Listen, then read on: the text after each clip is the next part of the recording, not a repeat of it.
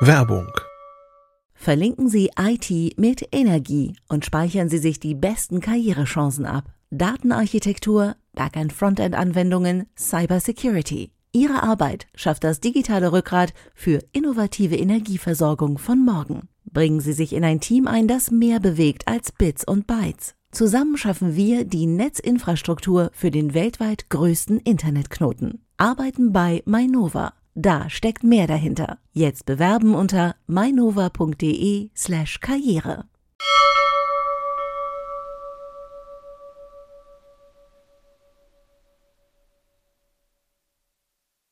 Heute in CT Uplink testen wir einen Super Nintendo Nachbau. Wir sezieren Android Trojaner und daddeln mit äh, Gaming Tastaturen. Bis gleich.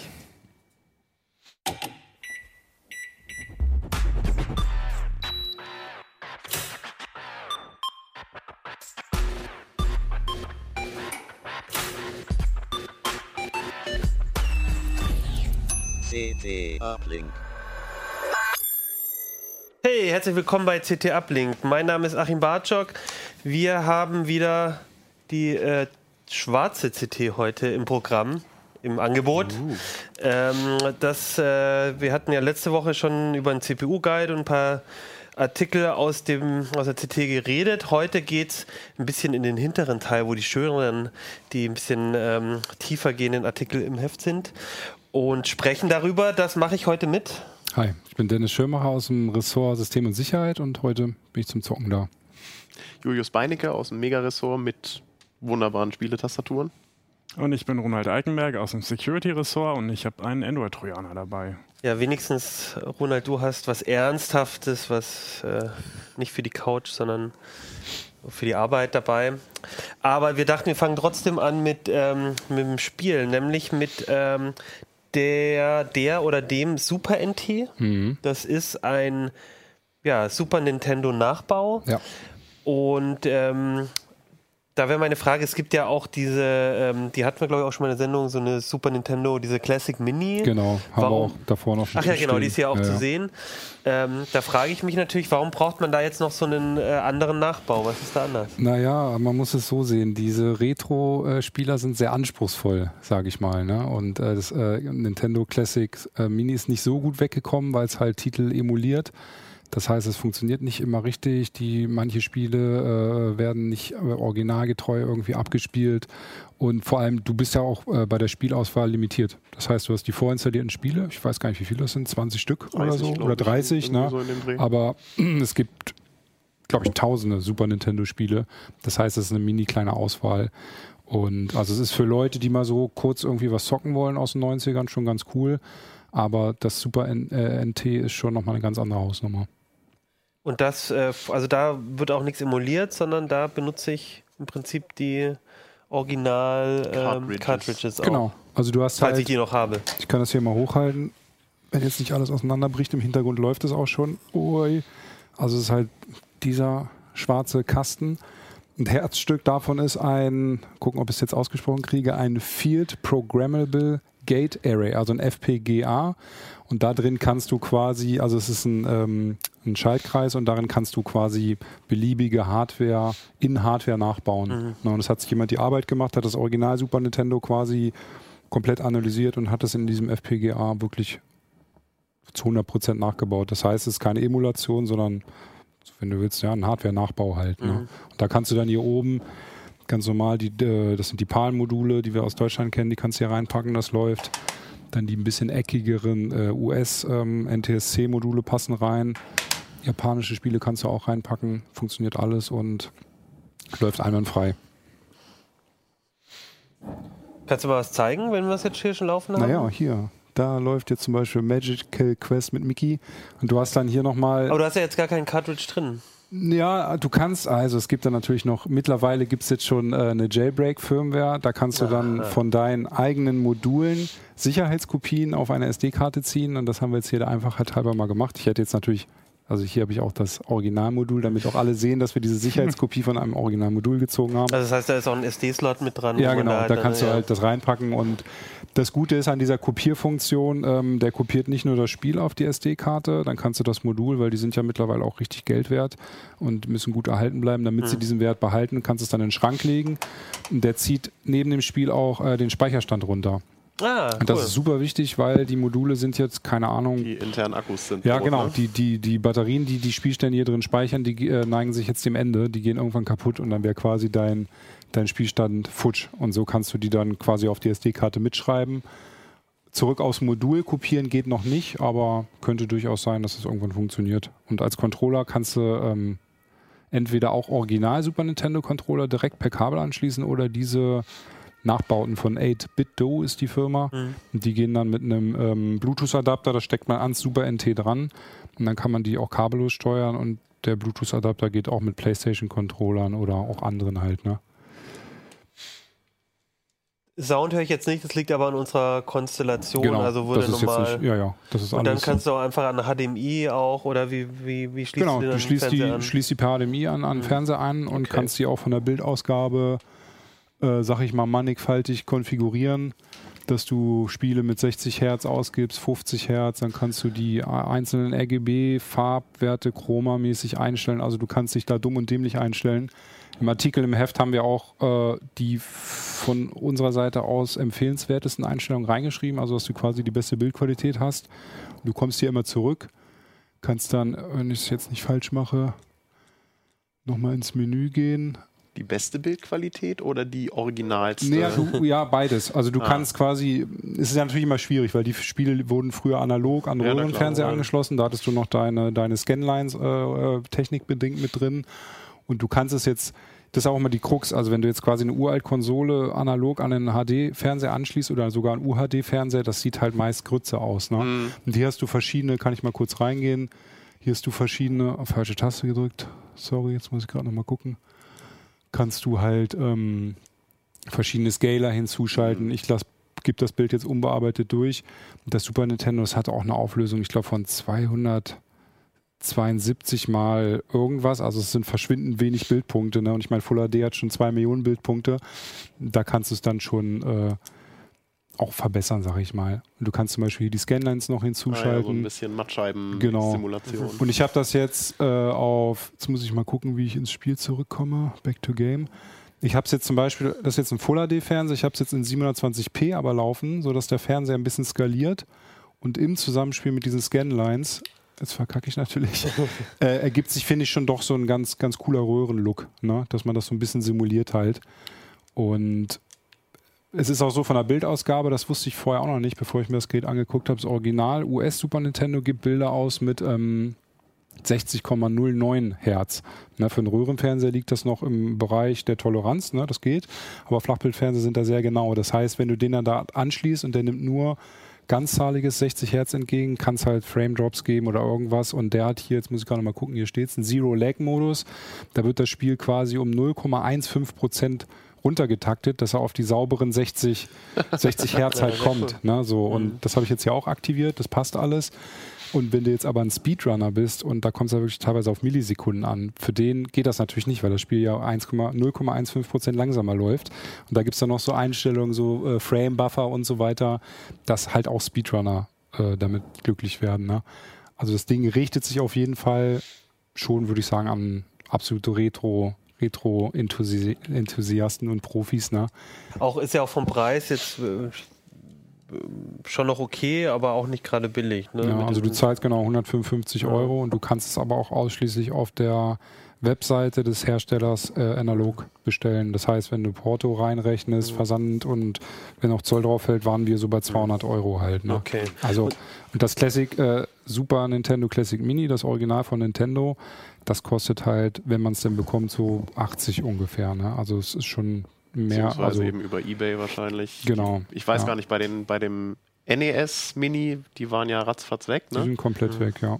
Das heißt, die kriegt man jetzt für Auktionsbeträge auf Ebay wahrscheinlich. Ja. Und das Ding, Das habe ich letzt noch mal gesehen, da ging es sogar für 70 noch mal raus. Ah, also ja- original ja- neu, auch von einem Händler halt. Also da hat man noch ein bisschen mehr Glück. So, ne? mhm. Und das ist jetzt nicht Nintendo, die das äh, auf den Markt Nee, bringen. das Das, ist aber trotzdem, ist das so rechtliche Grauzone? Ja, das ist oder? eigentlich eine ganz aber gute, das ist, das ist ja, also lizenziert ist es nicht. Ne? Ähm, Na aber gut. ehrlich gesagt, ich weiß gar nicht, ob Nintendo jetzt da auf dem Markt irgendwie gegen vorgehen könnte. Die sind da manchmal auch sehr rigoros, ne? Mhm, bei gerade YouTube, Nintendo, YouTube ja. Streaming und so, ne? Na, solange ich Ist- meine, das Problem bei solchen Sachen, auch bei Emulatoren, sind ja eigentlich immer die ROMs, die, Ja, genau. die problematisch sind. Und wenn man die Dadurch, dass du dich hier an die benutzt, Originalspiele hältst, ja, ne, genau. Und die So. Jailbreak-Firmware äh, ignoriert man dann mal, ne? Und Jetzt habe ich, ähm, ich war lustigerweise diese Woche in Berlin im Computerspielemuseum, was ich übrigens allen auch empfehlen kann. Das ist echt cool. Und da, ähm, und das, was ich da total cool fand, war, ähm, die bauen halt, die haben auch so kleine Wohnzimmer nachgebaut. So ein 80er Wohnzimmer und ein 90er Wohnzimmer und so. Und dann steht im einen Zimmer steht halt Pong und im anderen. Und, und da ist natürlich, um dieses richtige Retro-Feeling zu machen, haben die natürlich auch dann einen Röhrenfernseher und haben die auch ähm, möglichst Originalteile. Jetzt wäre meine Frage, kann man denn an dem Teil, wenn man noch einen Röhrenfernseher hätte oder noch eine alte äh, oder, oder irgendwie Zubehör oder so, geht da irgendwas oder muss man sich da... äh, genau, also du kannst es nur, äh, also es gibt Bilder nur digital aus per HDMI, also das geht nicht. Zubehör ist aber ein guter Stichpunkt. Das ist auch ein großer Nachteil vom Super Nintendo Classic Mini, äh, dem Originalprodukt. Du kannst an dem Teil zum Beispiel äh, den Super Game Boy von Nintendo auch, das ist ja so ein, der kommt in den Modulslot und in den Super Game Boy steckst du dann ein Game Boy Spiel und dann wird es quasi auf dem Fernseher mit vier Farben oder so oder acht Farben gezeigt. Das Good geht. Times. Ja, also du kannst, ja, du kannst quasi äh, fast alle, äh, alles Originalzubehör auch mit dem Super NT nutzen, Mhm. bis auf die äh, Lichtpistole, weil die ist ja prinzipbedingt auch Mhm. auf einen Röhrenfernseher, ne, wie das, das zurückgeworfen wird. Ist Den der ja Power Glove. der angewiesen. Ja, müsste, rein theoretisch müsste der auch gehen, dieser Handschuh, ja, ja, genau. Und ähm, Wenn einer noch einen hat, ja. ja, ansonsten ein anderer, äh, ein Kumpel, der hat zu Hause das Super Nintendo RGB gemoddet, dass es halt wirklich die vollen Farbwerte ausgibt und der hat es dann an so einen früher exorbitant teuren Sony Röhrenmonitor, der glaube ich früher auf Filmsets eingesetzt wurde, angeschlossen. Das sieht halt auch echt geil aus. Also ich, ich habe noch nie so eine scharfe Röhre gesehen, ne? Also es ist auch Wahnsinn. Aber da bezahlt es natürlich noch, noch viel, viel mehr als für Super NT, ne? Also schon etwas eher so für die, für die Spieleenthusiasten, aber jetzt auch nicht so, dass man, also also wenn man, wenn man früher vielleicht selber so ein Ding hatte, dann ist das Klar, vielleicht nochmal eine coolere Ja. Anschaffung als jetzt, und vor allem wenn man die Cartridges auch Ge- noch Wollte ich hat. gerade sagen, wenn Ja. du die Spiele noch hast und im Endeffekt deine, geht das Teil auch out of the box. Du schließt es an und es läuft halt. Ne? Und ich glaube, was auch ganz cool ist, also ich, ich, ich sehne mir manchmal meinen alten PC nur deshalb herbei, weil ich eigentlich gerne auf die Festplatte gucken würde, so eingefroren in den 90ern oder Mhm. so. Was war da eigentlich so drauf? Und das stelle ich mir auch cool vor. Du hast Die diese Spielstände, vielleicht schon ne? seit Stimmt. Ewigkeiten rumliegen Ja. und guckst dann drauf und siehst dann noch alte äh, Spielstände und erinnerst dich vielleicht daran. Das kann ja Oder auch. man hat ja auch früher seine Spielcharaktere meist so lustige Namen Ja, gegeben. genau, wie, genau. Keine Ahnung, weiß ich nicht. Ja, ne? cool. Aber, ja, stimmt. Ja. Ist es denn nochmal ein sichtbarer Qualitätssprung zu, dem, zu der Mini-Konsole von Nintendo? Vom Bild meinst du jetzt? Mhm. Ja, also ja doch. Also wir haben es verglichen mit einem Original Super Nintendo und einem hochwertigen Scaler, der das halt für einen HDTV vorbereitet. Dann haben wir uns Classic Mini angeschaut und das Super NT. Classic Mini ist am schärfsten, aber bei dem Super NT hast du halt einfach noch mehr Einstellungsmöglichkeiten. Ja. ja. Also du kannst es halt quasi deinem Geschmack anpassen. Möchtest du den Retro-Look, muss äh, soll es irgendwie doch moderner au aussehen oder du kannst ja auch dann mit den ähm, Scalern kannst du ja die ganzen Pixel noch glätten, dass das alles ein bisschen runder aussieht und so. Und bei dem ähm, SNS Classic Mini kannst du halt nur Scanlines an- oder ausschalten. Das war's halt. Ne? Also die Bildqualität ist schon sehr, sehr gut, auf jeden Fall. Hat jemand von euch, habt ihr früher, seid ihr Super Nintendo Menschen Ich ich glaube, ich bin fast zu jung dafür. Ich habe gerade noch so das Ende, de- den Wechsel von äh, SNES auf N64. Das war so. SNES hatten ein paar Leute und ich war, ich durfte aber noch keine Konsole haben. Und dann war die, der N64 das erste Nintendo-Konsolending, mit dem ich so in Kontakt gekommen bin. Wo es natürlich auch äh, hier die Adapter für, für Gameboy-Spiele, die man da, glaube ich, in den Controller irgendwie einklippte. Das war auch nochmal ganz abgefahren.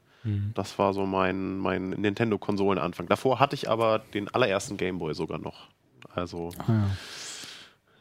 Ja, mich holst du da voll ab. Also ich bin da tatsächlich mit aufgewachsen mit dem Super Nintendo, äh, auch mit dem ersten Gameboy, aber der Super Nintendo war damals ja irgendwie phänomenal. Dann diese ganzen coolen Spiele und Donkey Kong, Super Mario und ähm, Multiplayer vor allem so das Ding, Ja. ne? Am Gameboy immer alleine daddeln, höchstens mit so einem Link-Kabel Ja. irgendwie noch.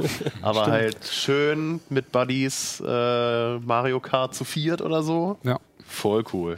Bin dann irgendwann leider auf, auf Mega Drive umgestiegen. Das bereue ich bis heute. Gab es auch im Computerspielemuseum, ja. Mhm. äh, ja, gab es irgendwie ein Lieblingsspiel? Habt ihr Ja. ein Lieblingsspiel? Also ich kann nicht mitmachen, weil ich, äh, ich, ich habe das glaube ich schon mal erzählt. Ich habe äh, Also ich durfte keine du Konsole, haben und ich habe dann Atari Lynx zum Spielen Ach statt so, Gameboy. Ja, okay. Aber äh, Konsole gab es noch nie, immer nur PC, deswegen ich bin überhaupt kein Mhm. Super Also ich meine, bei Nintendo kannst du sagen, die Mhm. eigen, eigen, eigens entwickelten Titel sind eigentlich immer Knaller, Mario, Zelda. Ja. Ne? Aber es ist auch oft die Krux bei Nintendo, dass dann die Titel von den Drittanbietern oft nicht so toll Mhm. sind und auf anderen Konsolen dann besser. Aber also Mario, Zelda, definitiv alle gut. Mhm. Fast alle. Ja. Kann ich mich so anschließen. Das ist ja auch ein Wahnsinn, was sie dann teilweise noch rausgeholt haben. Dann mit 3D, so Mario Kart. Richtig, Mhm. ja, Plötzlich genau. aus so einer, eigentlich aus so einer 2D-Konsole, wo man da sowas erwarten würde. Genau, Mit da, Sprites, ne? So, da das hast du ist ja alles noch echt bei ziemlich. Mario Kart hast du ja noch einen extra Chip im äh, Modul drin, diesen Super FX-Chip, der dir Mhm. quasi dieses Pseudo 3D berechnet. Ah. Kann der auch, äh, also äh, nur wenn du das als ROM spielst, geht's nicht. Noch nicht. Aber wenn das Original Mario Kart Modul hast, funktioniert es auch. Ja. Kein Problem. Ich bin tatsächlich gerade auch im Überlegen, ähm, also ich möchte das gerne mal wieder anfassen, das Thema, aber ob ich mir jetzt so einen Raspi mit Mhm. Emulator hinstelle oder die Nintendo-Konsole äh, oder vielleicht dann doch eher das da, weil das scheint mir so eine Lösung eher so für Erwachsene zu sein, Mhm. die da richtig auch Ja, für so CT-Technik-Redakteure. Der ist auch Ganz schwarz. passend eigentlich. ist halt- Wobei da, Gibt es auch in Original. Also zum Beispiel das hier, hier die Farbe, glaube ich, vom US äh, Mhm. Famicom oder so. Blau. Jetzt bringe ich es wahrscheinlich schon wieder Nee, durcheinander, das ist aber. lila, lila Magenta. Und es gibt es auch noch in diesem klassischen Nintendo wieder vorne mit diesen Mhm. grün, blau, gelb Knöpfen halt. Ne? Also es gibt verschiedene Farbkombis halt, vier Stück. Ne? sind aber keine dabei, oder? Keine Controller. Nee, die musst du extra ordern. Genau, die schlagen ja auch nochmal zu Buche mit, weiß ich gar nicht, mit Bluetooth-Adapter 50 Euro, glaube ich, oder so. Braucht man 40. dann einen Adapter für mehrere? Ist eine gute Frage. Die Ähm, ersetzen quasi das Kabel, ne? Mhm. ja, genau. Also du brauchst, glaube ich, pro Spieler einen Adapter und einen, Kon okay. einen Controller dann. Ne? Okay, das heißt, äh, dein Interesse haben wir jetzt schon mal geweckt. Ähm, vielleicht auch eures. ist weg. Genau, vielleicht, äh, falls irgendwelche Spieletitel waren, die man vielleicht nicht so kennt, so nochmal so als Tipp, ähm, abseits von Mario Kart Mhm. und, Earthbound. und Zelda. Auch sehr Dann, zu empfehlen. so. Also wenn ihr nochmal Tipps Knaller. habt, welche Spiele, die man vielleicht noch nicht so, die nicht jeder kennt, schreibt uns die gerne nochmal. Und ansonsten würde ich sagen, ähm, einfach spielen. Kommen wir, äh, Ronald, äh, wieder zu ernsten Dingen. Ähm, du hast mit David zusammen, glaube ich, ähm, unsere Autoren, der auch äh, schon, schon öfter mit uns äh, auch zu ähnlichen Themen was gemacht hat, ähm, dich mal wieder äh, so auf Security auf mobiler Ebene so begeben. Und zwar ähm, mal genauer geguckt, wie funktionieren eigentlich so Trojaner auf Android? Äh, kann man die, wie findet man sowas überhaupt? Und äh, was ich mich da immer frage bei dem Thema, ich habe mich da auch eine Zeit lang beschäftigt, ist halt immer, also wie, wie groß ist da überhaupt, also das ist immer so eine nebulöse Gefahr, man hat das Gefühl, man kriegt es immer nicht so mit, wie akut das ist. Und man kriegt aber auch, weil man da nicht so drauf sensibil- sensibilisiert ist, man hat auch das Gefühl, man kriegt auch, man würde das halt überhaupt nicht mitkriegen, wenn mal was passiert. Ja, da ist was dran. Also es ist so, dass äh, die meisten Leute wahrscheinlich nie mit Android-Trojanern in Berührung kommen, weil die ganzen Apps, die bei Google Play angeboten werden, alle schon einem Prozess unterlaufen sind, also einem äh, Malware-Scan sozusagen. Äh, Google nennt das Bouncer, also Türsteher. Äh, die gucken sich alles sehr genau an, führen das auch aus automatisch und filtern dann halt äh, Software raus, Apps, die äh, potenziell äh, bösartig sind. Also die gucken sich quasi den Source Code an oder was machen die dann und oder und, und schauen dann auf verdächtige Muster oder auf bekannte Trojaner oder wie, wie kann ich mir das vorstellen? Also ganz genau weiß man es nicht, weil das ist ja, ja gewissermaßen ein Geheimnis, damit die Virenschreiber nicht daran vorbei entwickeln können an diesen Mechanismen. Aber man weiß, dass die zumindest auch ausgeführt werden. Ähm, in diesem Bouncer. Äh, die werden sich auch äh, den Code ansehen äh, im Rahmen des Möglichen. Ja, den Source Code haben sie ja wahrscheinlich äh, gar nicht. Äh, Du schickst ja eigentlich nur die. Oh gut, ich bin auch kein Entwickler, aber. Du glaub, kommst ja an den Code ran. Also du kannst so eine Android-App relativ easy dekompilieren. Aber es ist halt die Frage, wie weit da Google selber, was sie dann genau an Methoden machen. Ja. Und ähm, ja, also die haben da sehr viel investiert in diesen Bouncer und äh, geben auch immer Statistiken raus. Also sie sagen, dass äh, ich glaub, weit über 99 Prozent aller Malware-Apps es äh, nie auf die Geräte schaffen. Also zum Teil, ob sie es in den Store überhaupt schaffen, sagen sie nicht so genau, aber sie sagen, dass die meisten äh, es überhaupt nicht auf die Geräte schaffen, weil sie im Vorfeld ausgefiltert werden. Wobei du ja auch nur das messen kannst, was du ausfilterst. Also Ja, letztendlich. Also in der Regel kommt es dann doch irgendwann raus. Ne? Aber es ist ja nicht nur Google, es gibt ja auch so diverse Antivirenhersteller und, und Virenforscher, die Apps aus dem Store analysieren, aus Google Play. Und äh, in der Regel kommt es früher oder später raus, wenn dann mal so eine App in den Play Store geschlüpft ist. Ähm, ja, wir haben uns mal so einen Trojaner angesehen. Also wir wollten mal so einen echten Trojaner sehen, nicht nur so ein Ding, was irgendwelche Daten abzieht, sondern Werbefirmen schickt, das was dann erstmal nur so Privatsphäre, äh, die Privatsphäre in Gefahr bringt, sondern eins, was wirklich auch Code nachladen kann. Also einen richtig fiesen Trojaner. Und ähm, den haben wir gefunden. Und äh, Wie viele Handys hat es gekostet? also in dem Fall, wir haben den, ähm, wir haben das quasi infizieren lassen. Es war so eine Art Challenge.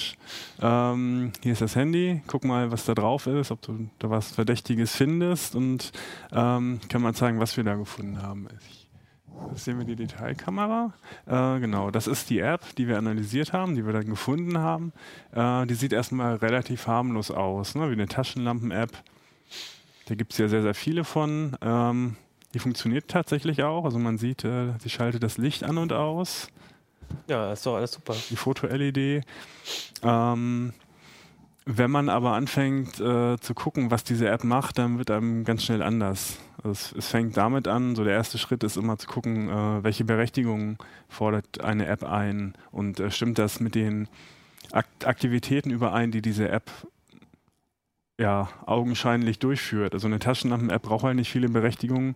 Na, sie Max- muss zumindest auf, äh, auf die LED, also muss ja schon auf äh, vielleicht auch auf Sensoren oder sowas zugreifen. Also so ein paar Berechtigungen braucht die ja schon. Ich glaube, die LED hängt tatsächlich bei der Kamera mit dran. Oder an Also die das, Kamera dann zugreifen. Ja. Ähm, das kann man soweit noch nachvollziehen, aber Aber Internetzugriff oder Kontakte oder so wahrscheinlich eher weniger. ja, also Internetzugriff vielleicht noch für Werbezwecke. Also Mhm. das, ist jetzt Das ist ja oft so ein Problem, App dass eigentlich, dass, dass im Prinzip fast jede App inzwischen Internetzugriff irgendwie erfordert und dann da kannst du natürlich auch wenig kontrollieren. Ja. Und ähm, also der erste Schritt war für uns, mit einer App zu gucken, ähm, welche Apps auf dem System besonders viele Berechtigungen eingefordert haben.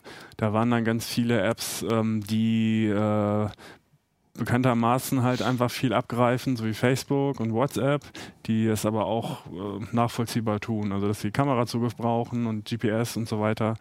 Äh, es gibt halt gewisse Funktionen in diesen Apps, ähm, Mhm. die das erklären, aber bei dieser Taschenlampen-App, äh, ich- es waren über 50 Berechtigungen und äh, da sind wir natürlich erstmal hellhörig geworden. Also Kontaktzugriff, SMS. Oh, Aber du musst die doch, wenn du dir das Teil insta- installierst, musst du die doch quasi als Nutzer, Anführungsstriche Opfer, ja eigentlich auch abnicken, oder nicht? in der Regel schon, Ja. Aber wie viele klicken einfach auf OK? Ja, mal, klar, ne? Aber das ne? wird dann da auch alles aufgelistet dann, oder wie? Ja, man muss auch dazu sagen, äh, bei, bei moderneren oder bei neueren Android-Versionen ähm, ist es ja auch ein bisschen besser geworden. Da kannst du dann einzelne Sachen zulassen, ablehnen und so. Das war ja früher immer nicht so. Ja, Aber dann kriegt man schon ein bisschen mit, was da eigentlich passiert. Ne? Das, so besonders brisante Geschichten, Ja. ich glaube Kontaktzugriff und Telefonanrufe Ja. und so, werden nochmal separat abgefragt, so wie iOS das ja auch schon seit einer Weile macht. Die kann man tatsächlich auch im Nachhinein dann wieder entziehen in den Einstellungen. Mhm. Also wenn man dann das Gefühl hat, man hat da was falsch gemacht und die App braucht gar keinen Telefonzugriff, ähm, weil man gar nicht telefonieren kann, ähm, dann kann man das im Nachhinein auch wieder rückgängig machen. Ähm, ja, und es gibt da eben eine sehr schöne App, ich glaube My Permission Explorer heißt sie, die wir hier genutzt haben. Nee, Permission Friendly Apps, da muss ich mich korrigieren, die eben auflistet, ähm, wie gefährlich die Apps sind anhand der Berechtigungen. Also die hat so eine Art Risikoscore, mhm. den sie da angibt. Und äh, da war eben diese Taschenlampen-App relativ weit oben, weil sie eben so viele Berechtigungen anfragt. Mhm. Und ähm, im nächsten Schritt haben wir dann die App von dem Gerät gezogen. Also man kann alle installierten Apps als APK, also das, das ist ja dieses Installationsformat von Android, als APK-Datei runterziehen und ähm, weitergehend analysieren. Zum Beispiel eben durch Online-Analysedienste oder auch mit einem Decompiler, was dann etwas aufwendiger ist und etwas Programmierkenntnisse voraussetzt. Ähm, das haben wir hier ähm, sehr detailliert erzählt. Aber das finde ich, auch, find ich auch wirklich spannend, weil ich glaube, das wissen auch viele nicht ähm, so dieser Schritt von, also ich glaube, das, was du gesagt hast, das würde ich auch übrigens jedem, haltet hier gleich das Video an, macht Pause und guckt mal in die Einstellungen von euren Apps und geht da mal durch, welche Berechtigung welche App hat. Also wenn, vor allem, wenn ihr ein Android-Handy habt, da ist man dann wirklich überrascht. Also diesen Schritt sollte man sowieso immer gehen und der ist total super und einfach zu machen. Und, dies, und der nächsten Schritt und dann mit die, mit die Compiler und so, das ist dann schon so eine Sache, wo jeder sagt, oh Gott, das ist mir zu viel Arbeit. Aber das ist mhm. halt, dass du eigentlich diese Online-Dienste, wo du ja auch für Virenscanner äh, online ein Dokument oder so hochschicken kannst, dass du da inzwischen halt auch APKs drauf hochladen kannst, finde ich halt total spannend, weil das kann man halt schon mal machen, wenn man irgendwie also ein Beispiel ist jetzt, äh, man sagt ja immer, man soll nicht außerhalb des Stores runterladen, aber ein mhm. Beispiel mhm. von mir ist, ähm, ich hatte ein Handy mit einem Custom-ROM, da lief die Alexa-App nicht drauf. Jetzt kann man sich über Alexa auch streiten und so, egal. Ähm, auf jeden Fall lief die aktuelle Version nicht drauf. Und dann musste ich mir irgendwo eine ältere Version von Alexa holen. Und dann holst du die halt irgendwo aus dem Netz und dann denkst du dir so, ja, aber vielleicht ist die verseucht. Mhm. Und dann kannst du halt einfach diese App nehmen und auf so einen Online-Dienst einfach erstmal hochladen. Und das, ist, gibt dir schon so mal nochmal eine andere Sicherheit. Also das sollte man echt machen. Und ihr habt ja auch, glaube ich, drei oder so vorgestellt, die mhm. auch so ein bisschen alle anders funktionieren, ne? Genau, also der erste, den man da benutzen kann, der recht bekannt ist, ist Virus Total. Das ist so ein, eigentlich so ein Multiscanner, mhm. kann man das am besten nennen. Also ein Dienst, der sehr viele Virenscan-Engine benutzt, mhm. um Dateien zu analysieren. Auch Webseiten aber zum Beispiel, ne? Also ist Webseiten, nicht so auf, genau. alles ähm, der, also eigentlich nutzt man das für Windows-Malware. Ja. Hat man das. Ja, das kriegst eine ZIP-Datei und wirfst die da erstmal rein, um zu gucken, was das ist. Genau, irgendwelche E-Mail-Anhänge, ja. Downloads, die verdächtig sein können, schickt man da hoch. Ähm, was sie aber in der letzten Zeit gemacht haben, ist, dass sie ihre Android-Analyse-Funktion enorm ausgebaut haben, was auch daran liegen mag, dass das äh, Virus Total inzwischen zu Google gehört. Ähm, mhm. Also die haben sehr gute Werkzeuge installiert, mit denen man äh, APK-Dateien analysieren kann.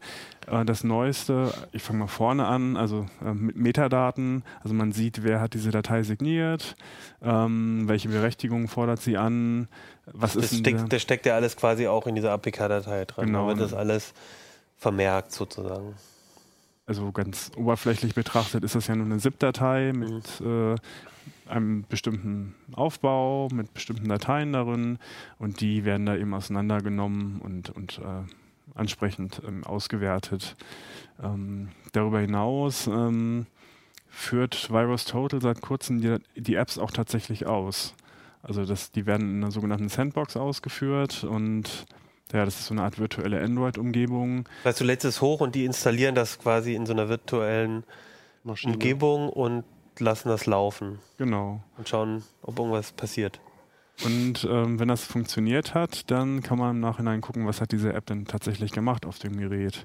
Also auf welche Dateien hat sie zugegriffen, welche Dateien hat sie irgendwo gespeichert oder ausgeführt. Auf welche URLs ist sie vielleicht auch? genau, Netzwerktraffic kann man zum Teil sehen, äh, Anrufe und solche Geschichten, Standortzugriffe. Und ähm, ja, so ein paar Apps, Trojaner-Apps versuchen das zu erkennen. Mhm. Also die gucken, ist es wirklich ein echtes Android mhm. oder möglicherweise eine VM, also eine virtuelle Maschine und brechen dann eben den Vorgang ab. Aber ein Versuch ist es immer wert. Ist vielleicht auch ganz spannend für Apps, also nicht mal, wenn es ein Trojaner ist, sondern man holt sich irgendwie ein Spiel, wo man schon denkt, so, ah, das ist so werbefinanziert und äh, was macht das eigentlich alles? Also so ein bisschen auch diese Neugier, was, was macht so eine App eigentlich auf meinem Handy? Und dann muss man es nicht gleich auf dem eigenen Handy irgendwie so ausprobieren. Ne? Muss ja gar nicht der Trojaner sein. Ja, also da kommen schon spannende Sachen raus, der Aufwand ist gering. Ähm, kann ich nur empfehlen. Es geht oft relativ schnell, weil wenn so eine App schon mal analysiert wurde, dann muss das nicht nochmal passieren. Also dann zeigen wir einfach die Ergebnisse vom letzten Mal an, dass man halt innerhalb von ein paar Sekunden was sehen kann. Ähm, nett ist auch, das steht nicht im Artikel, ähm, es gibt eine VirusTotal App, die ist nicht direkt von VirusTotal, aber ähm, ist von VirusTotal, also auf, auf VirusTotal wird sie verlinkt, also die ist offensichtlich. Äh also man muss halt, braucht sie nicht vorher auf VirusTotal hochzuladen, um zu gucken, ob sie wirklich von VirusTotal auch ist, sondern Genau. Ähm, die überprüft alle Apps, die auf dem Gerät installiert sind. Ah, okay, und, das ist natürlich super. Schickt dann, ist ja noch praktisch, ja. Ja, und dann sieht man auf einen Blick, wie viele Virenscan-Engines zumindest anschlagen. Also mhm. immer so ein Wert. In der Regel schlägt immer irgendeine an, weil es sind ja über 60 und da okay. je größer die Anzahl der, der AV-Engines, desto größer ist halt auch die Wahrscheinlichkeit, dass sich eine irrt. Kriegt man bei, wenn das so anschlägt, auch ein bisschen mit, warum? Also so dass man so ein bisschen auch so ein Gefühl, weil ich finde immer bei so Virenscannern ist es immer ganz gut, wenn man so ein Gefühl bekommt, ist das vielleicht doch nur ein False Positive oder ist es wirklich, also sagen die einem dann verdächtiger Traffic oder, oder Trojaner-Signatur oder was, was? Bei Virus Total kann man, sieht man ähm, die Ergebnisse der einzelnen okay. Virenscan-Engines. Das heißt, die machen dann irgendeinen Log-Report, irgendwas. Ah, okay. ähm, wenn man mehr wissen möchte, sollte man woanders hingehen. Also wenn man sich weiter mit dem Thema befassen ja. möchte, wir haben ja noch zwei weitere Dienste vorgestellt, Kudos und äh, Joey Sandbox.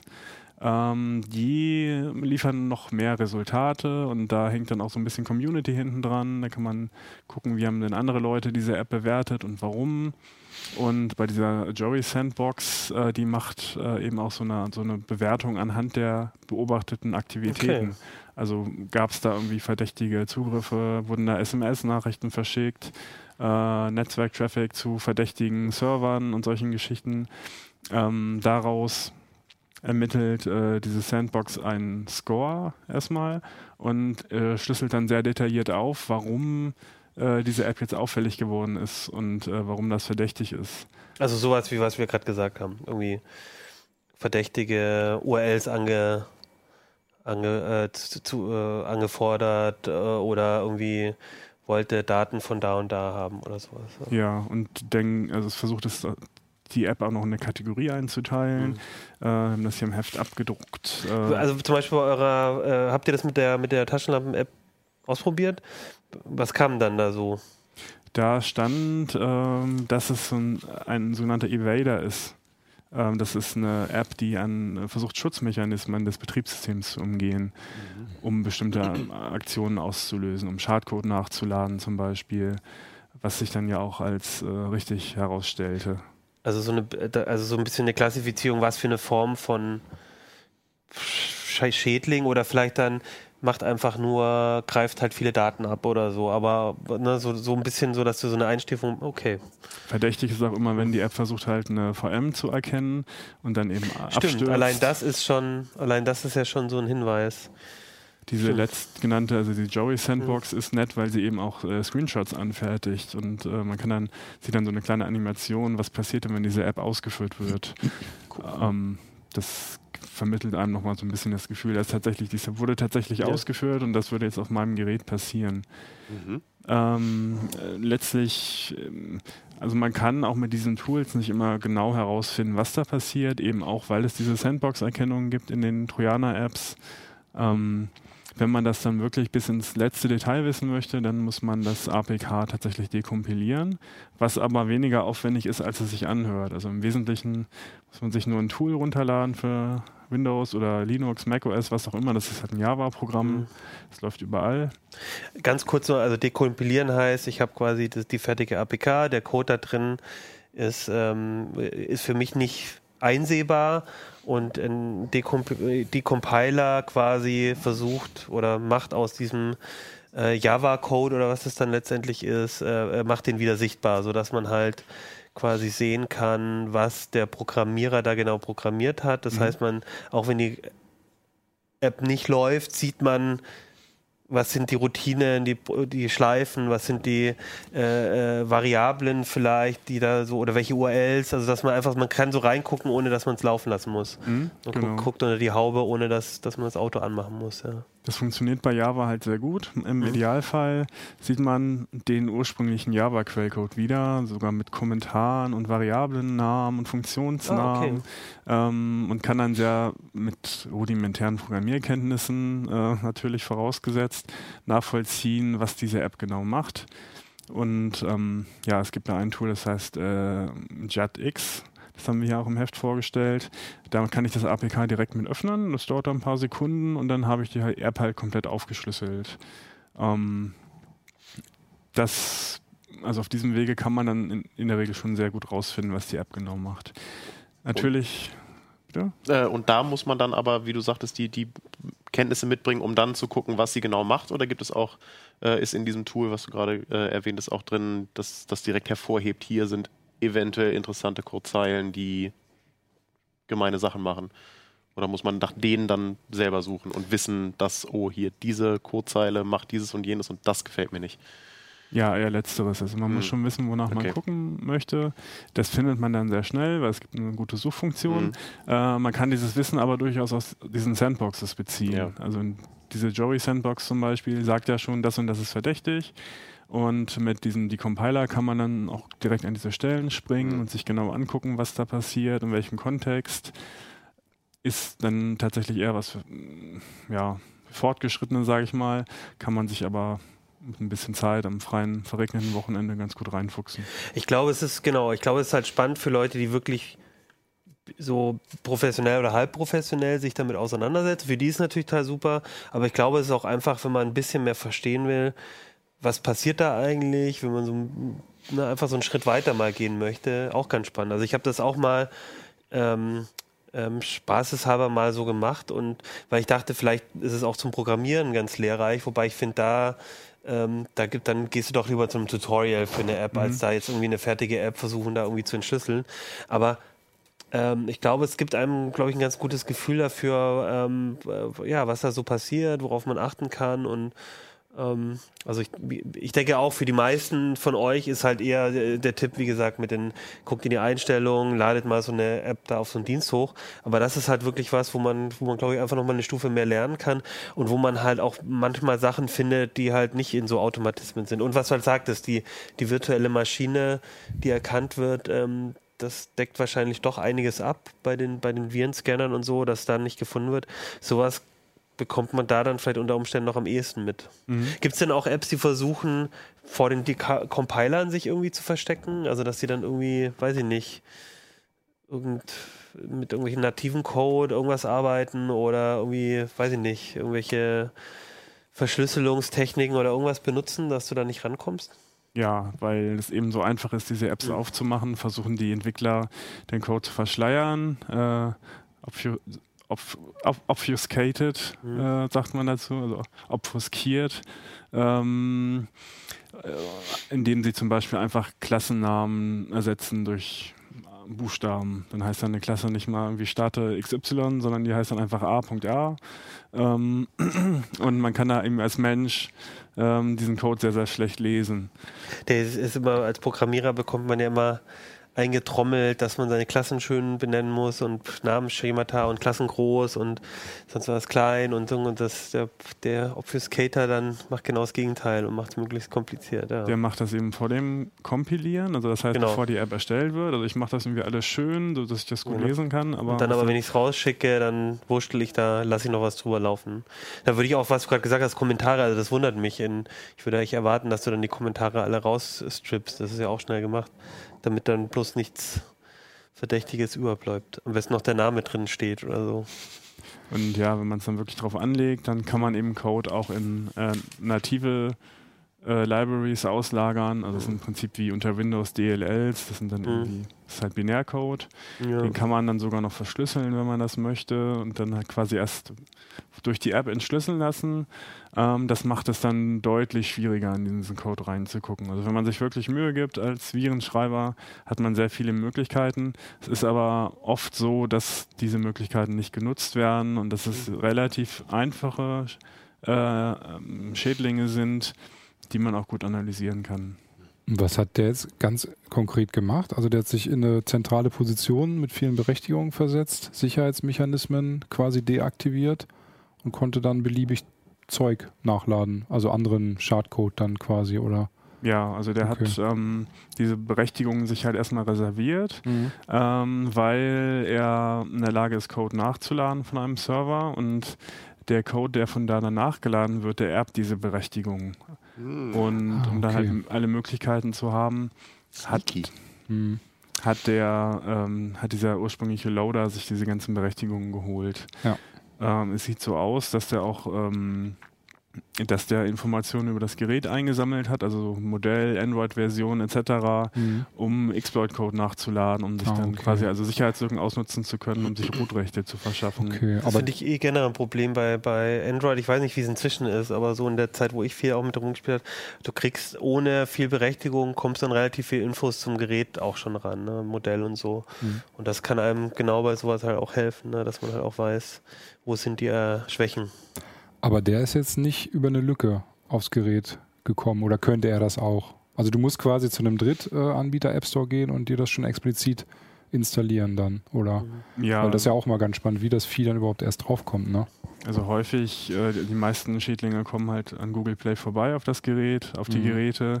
Äh, häufig auch Huckepack, ähm, dass das irgendwelche legitimen Apps sind, möglicherweise sogar Bezahlprogramme, äh, wo dann noch ein Trojaner rein äh, gebastelt wird. Mhm. Das ist nicht schwer.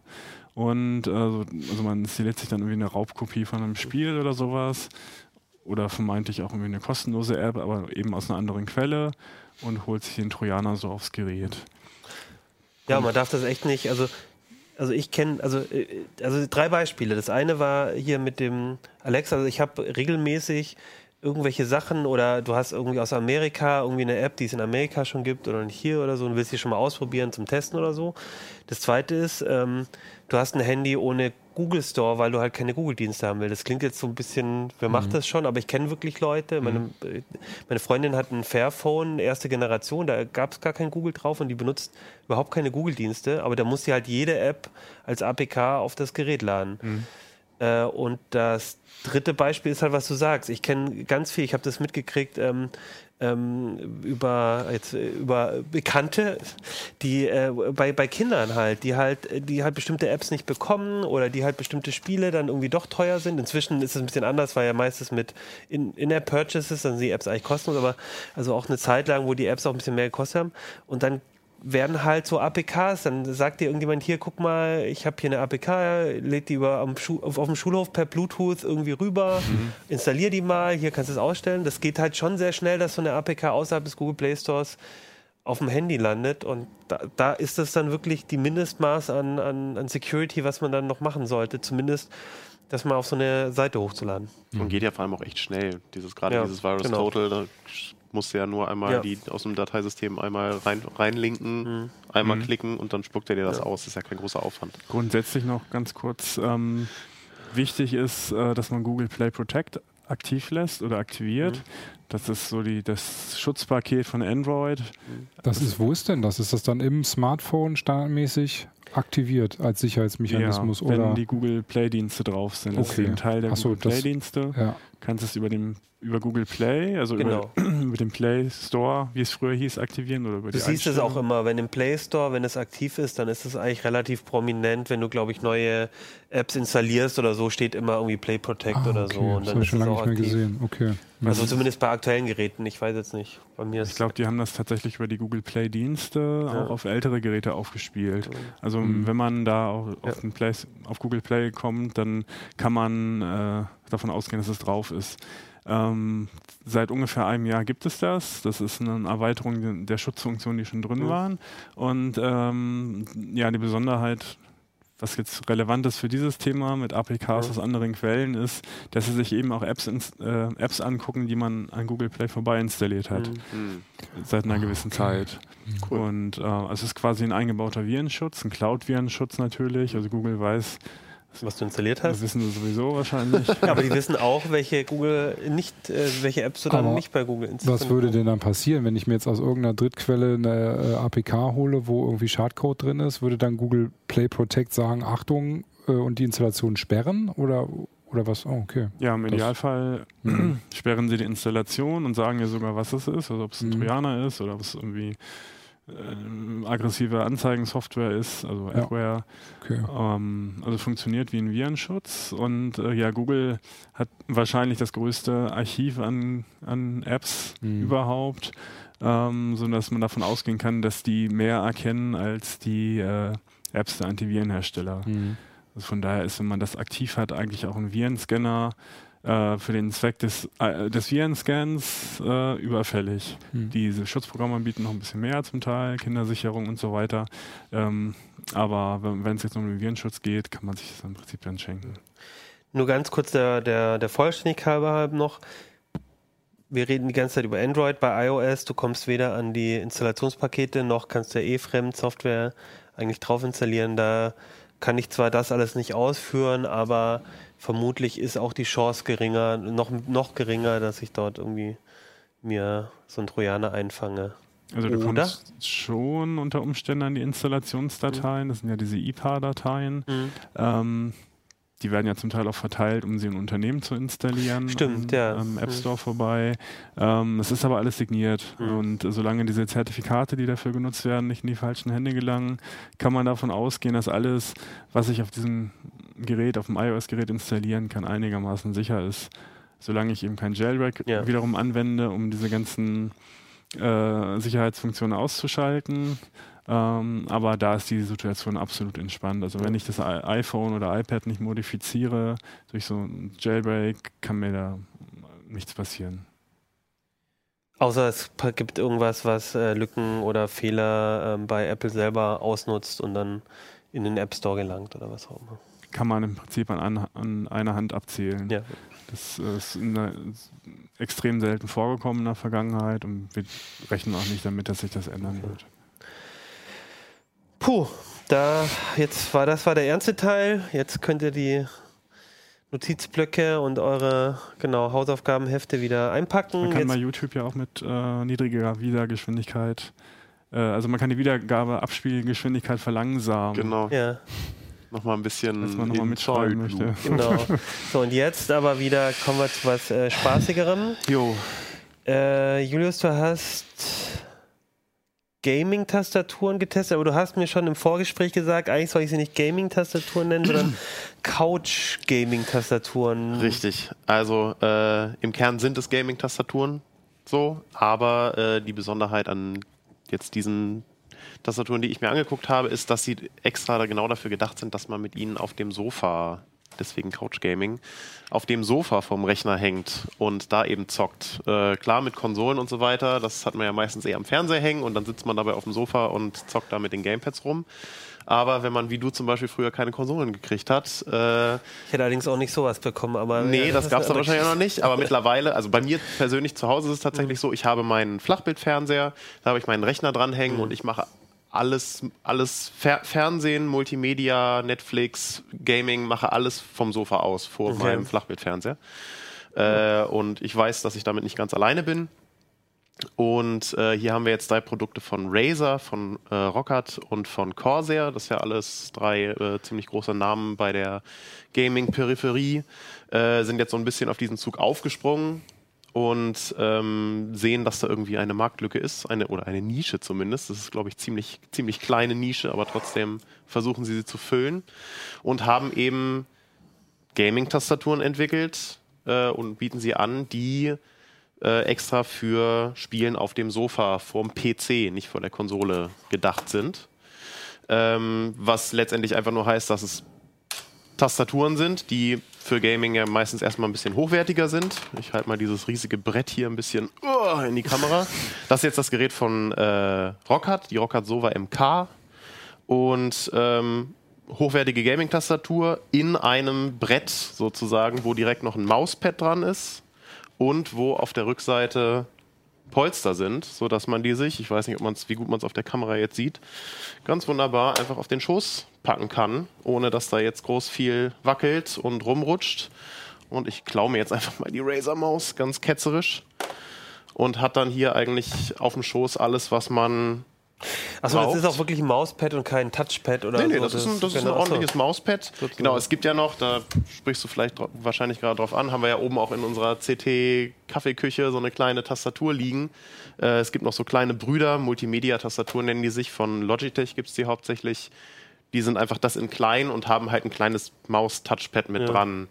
Funktioniert auch nicht verkehrt, aber für Gaming kann es Ja, ist natürlich nicht knicken, wirklich, ne? nicht, nicht wirklich schön. So, und ähm, ja, alle drei Hersteller Jetzt aber ganz kurz, wenn du das Ding auf deinem Schoß so hältst, äh, da, die Maus äh, rutscht dir dann aber trotzdem dauernd runter. Mhm. Richtig, also man muss sie auf jeden Fall festhalten, äh, sofern man eine kabellose hat. Wenn man denn noch eine Kabelmaus hat, was ja viele Gamer immer noch haben, Ja, weil ja. Latenz und bla bla bla. Äh, es gibt hier optional dazu äh, einen Maus-Bungee, den man hier dran klippen kann. Mhm. Und hier hinten ist auch ein kleiner USB-Hub dran, wo man die direkt man reinhängen ja, kann. ja, und gut. dann rettet der Bungee im Idealfall die Maus. Wenn man eine kabellose hat, muss man sie tatsächlich festhalten. Das ist auch ein großes für mich Manko an diesen Dingern, weil sobald ich irgendwie so ein bisschen schief damit sitze, sobald ich dann tippen will zum Beispiel, muss ich ja meine Maus loslassen Ja. und entweder muss ich sie weglegen oder irgendwie anders unterbringen und dann haut sie mir ab. Äh, das versucht Razer, die dieses wunderbar gefaltete Ding hier äh, anbieten, die Razer Turret, äh, versucht das ein bisschen zu lösen. Die ist kabellos und wunderbar kompakt und kann man hier so schön auseinanderklappen. Ah, okay. Und äh, dann ist hier das Mauspad dran. Das ist magnetisch. Ah, Und wenn man hier dann die Maus, das merkt man auch schon, wenn man sie so ein bisschen da drüber hält, dann zieht sie da direkt so ein bisschen dran. Funktioniert leider nicht so gut, wie man es sich vielleicht wünschen würde. Sobald ich hier zu schief werde, haut ja, mir die darf ja hier auch zu ab. sehr magnetisch sein, sonst äh, Eben. nervt ja beim, beim Mausbedienen. Genau. Äh, was mich, ich habe die Ding- drei Dinger bei mir zu Hause auf dem Sofa getestet und habe ein paar Runden Doom gezockt. Und äh, ich, bei dem hier habe ich vor allem bei der Turret habe ich direkt gedacht, das Mauspad ist viel zu klein. Okay, du fällst quasi dauernd runter mit Dachte ich. Ist Ach es so. aber nicht. Ah, okay. Das war mein erster Gedanke, aber stört mich tatsächlich angenehm wenig, dass das so klein ist. Man muss natürlich die Maus sensi äh, sensitiv einstellen. ja, muss man hochstellen, damit man wenig Weg zurücklegen muss. Äh, und dann geht das damit auch ganz wunderbar. Die Maus ist hier dabei. Das ist ein Paket hier, dieser Ladefuß, die Tastatur und die Maus. Äh, verbindet sich über nativen Funk oder über Bluetooth. Und lädt und dann sieht es aber auch noch ein bisschen schicker aus, wenn die Genau, so man kann sie halt so liegt, verstauen. äh, Tisch. Äh, die hat jetzt unten kein Polster, sondern nur so eine Gummierung. Ähm, und durch die Gummierung rutscht das Ding auf dem Schoß wenig.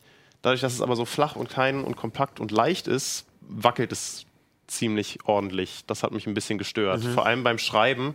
Ich weiß nicht, wie es ist, wenn man ein bisschen schmalere Schultern hat als ich.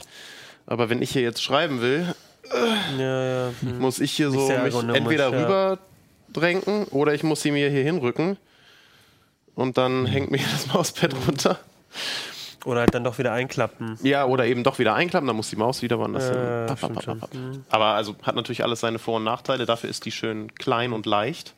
Und kabellos, die äh, Sova von Rockhart ist nicht kabellos, die ist noch ganz oldschool äh, mit so einem ja, ganz normalen, ich glaube 4 Meter USB 2 Kabel ist da, mit dabei, mit so einem Stolperschutz hier, damit man, wenn man über, dann doch übers Kabel fällt, nicht gleich die Tastatur runterreißt, sondern nur den Stecker zieht. Äh, genau, das ist die von Rockhart. Die gibt es auch noch mit nicht mechanischen Schaltern. Da sind jetzt äh, braune Cherry-Schalter drin, was zum Zocken ganz wunderbar ist. Die haben 55 Gramm Druckpunkt. Das ist vom Taktilen her ganz super. Die gibt es aber auch noch für ein bisschen weniger Knete mit äh, nicht mechanischen Knöpfen, mit Rubber Dome. Und äh, ja, Gut, aber wenn man eh, die werden ja auch so ein bisschen teurer sein. Mhm, Dann, allerdings. Dann will man vielleicht auch trotzdem, also dann würde ich, wenn man das mag mit den mechanischen, dann würde ich es ja trotzdem, dann ist es wahrscheinlich auch nicht so viel teurer, als dass man, Eben, wenn man ich jetzt glaub, schon so viel 30 Euro investiert. ist der Ja. Unterschied irgendwie. ja eher die Frage, ob's einem, ob man das mag oder nicht. Genau, äh, die ist auch beleuchtet, wenn, wenn sie denn dranhängt. Razers, witzigerweise, Razer ist ja nun mal der der König der was- beleuchteten Kunterbund-Peripherie. Jetzt an der Stelle nicht. Ja, Das okay. ist ein bisschen schade, weil gerade beim Zocken oder so im, im Halbdunkeln dann die das Knöpfe nicht cool sehen aus. können. Ja, und ach ja, und das auch. Ist ein bisschen blöd. Gerade im Wohnzimmer ist es dann vielleicht Genau. dunkler. Ja. hm. Und als letztes haben wir die, da, äh, die K63 von Corsair. Das ist erstmal einfach nur eine normale Gaming-Tastatur. Achim, wenn du die mal in die Kamera. Vielleicht kannst du die auch noch mal hier in die Oder so, genau, Ja, unter die warte. Wir haben ja eigentlich eine Detailkamera. Viele Aber- wissen das nicht, vor allem die Zuhörer. Also, hä? Äh, achso. Jetzt liegt gerade die Sova drin. Genau. Aber du kannst die ja, bewegen. Johannes, kannst du die bewegen, während wir hier aufzeichnen? Ist das neu, Das Johannes? ist ja Magie. Geht das schon immer? Du hast es bloß nie gemacht, weil du zu voll warst. Aber das ist ja total gut. Das ist ja voll gut. Da Das brauchen wir ja gar nichts mehr um. Da kannst du ja immer rumfahren auf dem Tisch. Das ist die K63 von Corsair. Das ist einfach, erstmal einfach nur eine Half-Size Gaming-Tastatur. Half-Size heißt, da fehlt das Numpad, was man ja fürs Gaming meistens eher nicht braucht. Ähm, Außer wenn man Civilization spielt und auch schräg laufen. genau. Äh, kabellos, beleuchtet, rote Sherry-Schalter, also mit ein bisschen leichterem Druckpunkt. Kann ich die, also, und die, das ist aber festgelegt, oder kann ich da auch andere? Die, Sherry, die Schalter. Schalter. sind fest drin. Ah, okay. Also ich kann Ähm, jetzt nicht sagen, ich will lieber blaue oder so. Nee, genau. Das geht so einfach nicht. Bei der K63 ist eben der Witz, das ist erstmal nur eine Gaming-Tastatur und dann bietet Corsair separat dieses riesige Brett noch dazu an. Das ist nicht elektronisch, das ist einfach nur, das nennt sich auch Labboard, so heißt das Produkt. Äh, was eben einfach so dafür gedacht ist, dass man sich hier die Tastatur hernimmt und sie, auf welcher Kamera sehen wir das jetzt am besten?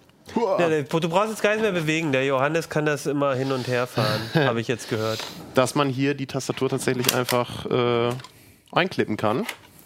Aber ich finde es wirklich nicht so dumm, weil dieses Rockhard, ich meine, das kostet auch hier 190 Euro.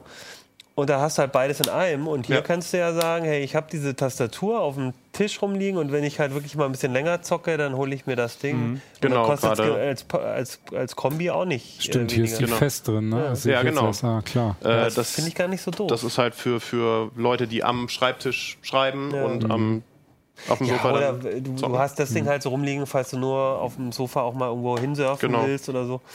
Und an, dann funktioniert, also jetzt sehen die sich, die beiden sich ja auch sehr Ja, ähnlich. genau. Das ist jetzt eigentlich nichts anderes, nur dass das immer noch kabellos ist. Das ist natürlich Mhm. sexy so. Äh, das Polster ist insgesamt ein bisschen größer hier unten. Mhm. Das ist so Memory Foam. Liegt zuerst mal ganz stabil. Der einzige Nachteil ist, dass es ein bisschen rutschig ist. Das habe ich bei mir zu Hause gemerkt. Wenn man da so ein bisschen schief ist, dann will die Mhm. schon mal einfach vom Schoß gerne mal ein bisschen abhauen. Und ähm, ja, auch das Mauspad mit drin. Das ist hier so ein Textilding, was man auch wechseln kann, wenn das irgendwann mal durch ist. Dann kann man das abziehen und äh, ein neues draufpappen. Und das ist eigentlich auch schon the gist of it sozusagen. Die hat ja auch noch ordentlich Medientasten äh, separat. Und ich habe zum Beispiel noch zu Hause keine davon. Ich habe eine normale Gaming-Tastatur auf dem Schoß, habe ein Hartplastik-Mauspad neben mir auf dem Kissen und da meine Maus drauf. Dann habe ich auch das Problem nicht, dass ich meine Maus festhalten muss, wenn ich tippen will. Ist wahrscheinlich aber auch erstmal Gewöhnungssache in erster Linie, glaube ich. Du sagtest, du sagtest du das vorhin, dass du den Rücken ein bisschen krumm hast? Nee, ich glaube, Sven Nee. war das. Nee, ich- Im, Im Treppenhaus, da quatschte ich kurz, dachte, oh Gott, da hätte ich ja den, den würde ich mir den Rücken krumm sitzen. Klar, ist irgendwie ein Gewöhnungsding, was da jetzt ergonomisch ist. Aber sollte sich mein Setup irgendwann mal verabschieden, Mhm. meine die Tastatur kaputt gehen, könnte ich mir schon vorstellen, dass könntest das gut vorstellen. so Okay, das ist ja schon mal. schon irgendwie ein Mhm. Nettes Ding. Und das ist es halt auch. Das braucht kein Mensch. Mhm. Aber das ist geil, um es zum, zum Gaming zu haben. So. Und da setzen ja gerade die ganzen Mhm. großen namhaften Hersteller drauf auf Premium-Hardware irgendwie, die Mhm. die letzten kleinen Komfortnischen noch ausfüllen sollen. Und dann ist sowas natürlich ganz witzig. Kannst du dann morgens von Mails checken, dann auch irgendwie schön die Kaffeetasse und ein Croissant draufstellen? Kannst du natürlich auch machen. Zweckentfremden, genau. Ja, und dann Wie schwer, wie schwer sie- Oh, die sind aber auch, das wiegt schon ganz gut. Ne? Ja, die, die sind halt, kannst du das Ding gerne auch hernehmen, die sind schon ganz ordentlich schwer. Finde ich in dem Sinne aber gut, weil die müssen hier, halt ne? stabil ja, auf klar. dem Schoß liegen. Das ist halt, das ist ja das, der Nachteil, den ich hier so ein bisschen sehe.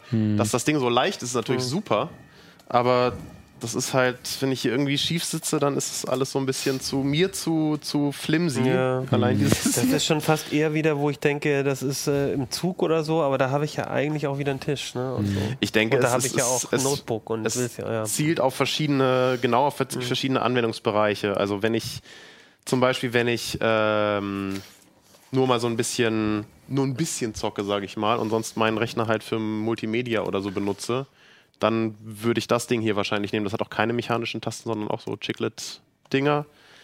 Ähm, da wäre das dann vielleicht das Mittel der Wahl. Und wenn man aber wirklich sich so eine richtige Gaming-Zentrale auf dem Sofa einrichten will, ohne Kompromisse, dann sind vielleicht diese riesigen, schweren Bretter eher, eher das Richtige. Es gibt, ich habe tatsächlich, glaube ich, es gibt keine weiteren Hersteller, die solche Dinger herstellen. Deswegen ist der, der Test, sind es auch nur drei Geräte im. Test, weil es gibt einfach nicht viel mehr. Ja, ne, für die Nische halt, ja. Eben. Und da Ja, finde ich es dann wieder ganz angenehm, dass man halt sich das aussuchen kann, was, genau. man, was man da gerade haben möchte. meine, vielleicht werden jetzt auch in den nächsten Wochen ganz viele Leute so die Dinger kaufen und aufgrund deines Tests und dann Wahrscheinlich.